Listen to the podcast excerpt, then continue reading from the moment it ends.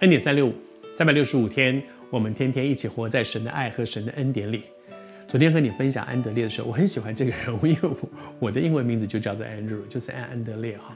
我就真的常常跟主求说：主啊，让我不是一个自私的人，我只看到我的需要，我只享受神的祝福，让我像安德烈一样，能够把有需要的人，好像那些希腊人。他们有一个需要，他们想认识耶稣，我能够把人领到神的面前来，求主施恩。但愿这两天，神也把一些你周围的人放在你的心中，你看见他们的需要，你知道他的问题，谁也帮不了他，你也帮不了他。那么然后呢？可不可以把他带到神的面前，让这位全能的神成为他生命里面的帮助？当这一段经文介绍完了之后，耶稣说了一段蛮长的信息。这段蛮长的信息里面有很多是我们大家非常熟悉的。可是当耶稣要说这段信息的开头，他说了一段话，很多人不懂这段话是什么意思。我读给你听好。耶稣说：“人子得荣耀的时候到了。人子得荣耀的时候，什么是荣耀呢？”但是你如果拉回当时的时空，接下来要发生的事是什么？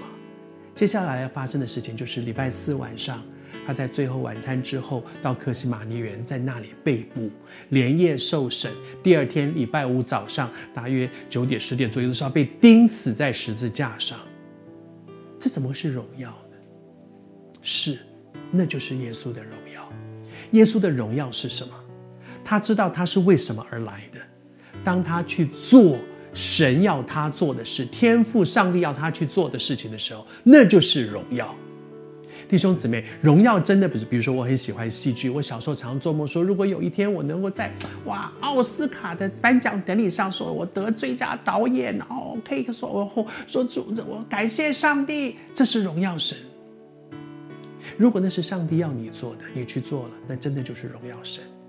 如果那不是上帝要你做的，比如说我，那是我小时候的梦，可是到我三十四岁的时候，神呼召我进入教会，成为一个传道人，然后跟神说：“神神神，我不要，我不要做传道人，我就是要去做做导演，我要做导演，我做导演。然后有一天我，我真的做导演，我很努力，我得奖了，我可以讲一些都要荣耀你。”神说：“那不是我要你做的耶。